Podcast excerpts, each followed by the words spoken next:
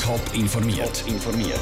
Das Radio Top Magazin mit Hintergrund, Meinungen und Einschätzungen mit der Andrea Blatter. Die Zürcher Regierung rüffelt die Staatsanwaltschaft für das langsames Arbeiten bei Ärztefehlern und die Schweizer Bevölkerung kümmert sich zu wenig um die Regelung von ihrem Nachlass. Das sind zwei der Themen im Top informiert. Jährlich kommt es im Kanton Zürich zu durchschnittlich 20 Strafanzeigen wegen möglicher Ärztefehler. Die Untersuchungen von so Fällen sind oft sehr zeitaufwendig und lassen vermeintliche Opfer lang auf eine Beurteilung warten. Die Zürcher Justizdirektorin Jacqueline Fehr hat eine Untersuchung in die Wege geleitet, um herauszufinden, warum sich die Untersuchungen oft so in die Länge ziehen und wie man das beschleunigen könnte. Vivian Sasso hat mit Jacqueline Fehr über die Untersuchung geredet.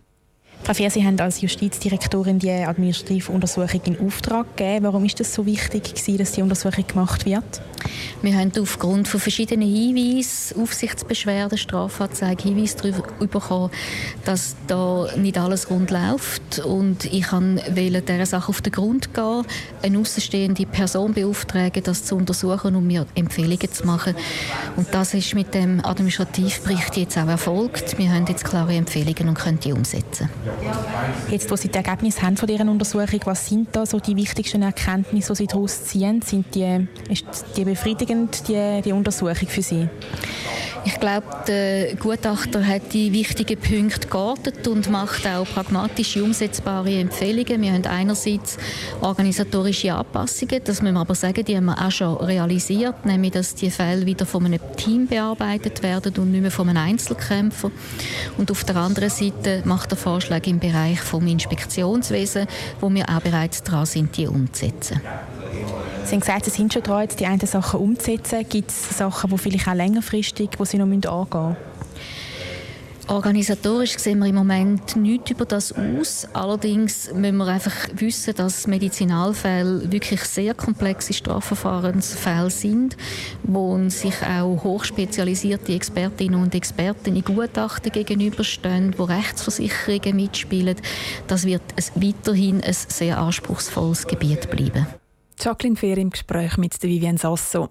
Als eine zusätzliche Maßnahme zur Verbesserung sollen zum Beispiel die Personalressourcen für die Untersuchung von sogenannten Medizinal- und Ärztefällen künftig um 15 Prozent aufgestockt werden.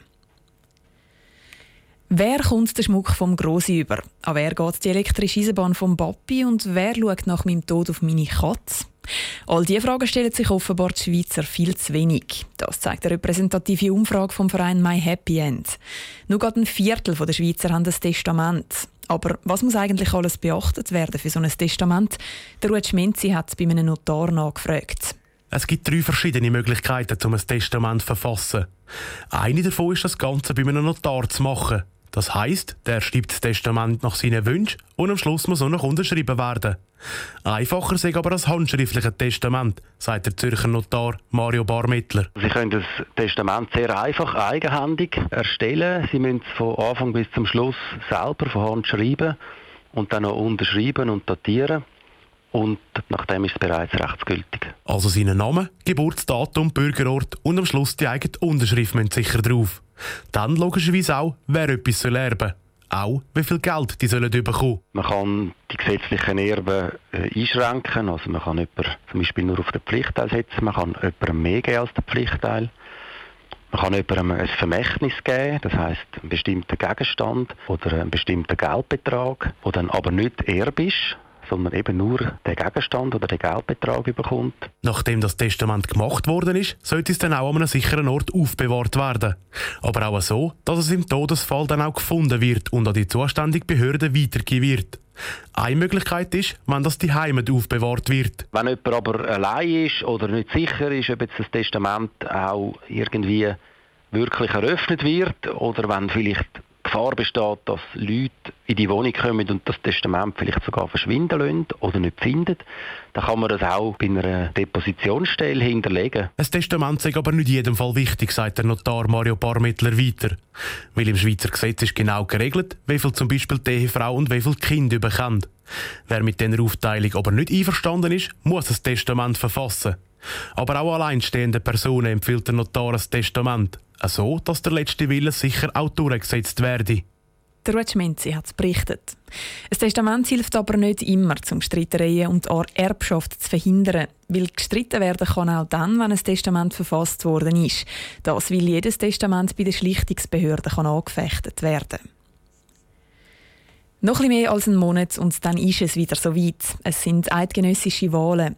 Unser Redakteur der Raphael Wallimann läuft für die Radio Top Serie Wahlgang mit Nationalratskandidaten von verschiedenen Parteien durchs Sendegebiet.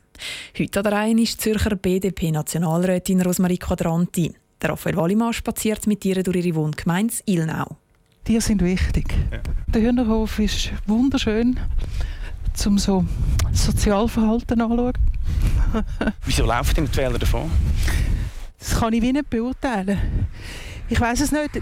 Das Einfachste zu sagen, ja, ich meine, wenn die Medien dauernd sagen, das ist eine Partei, die es gleich nicht mehr gibt, das wäre eins. Nein, ich glaube, es gelingt uns wie nicht, unsere, unsere Politik transparenter zu machen.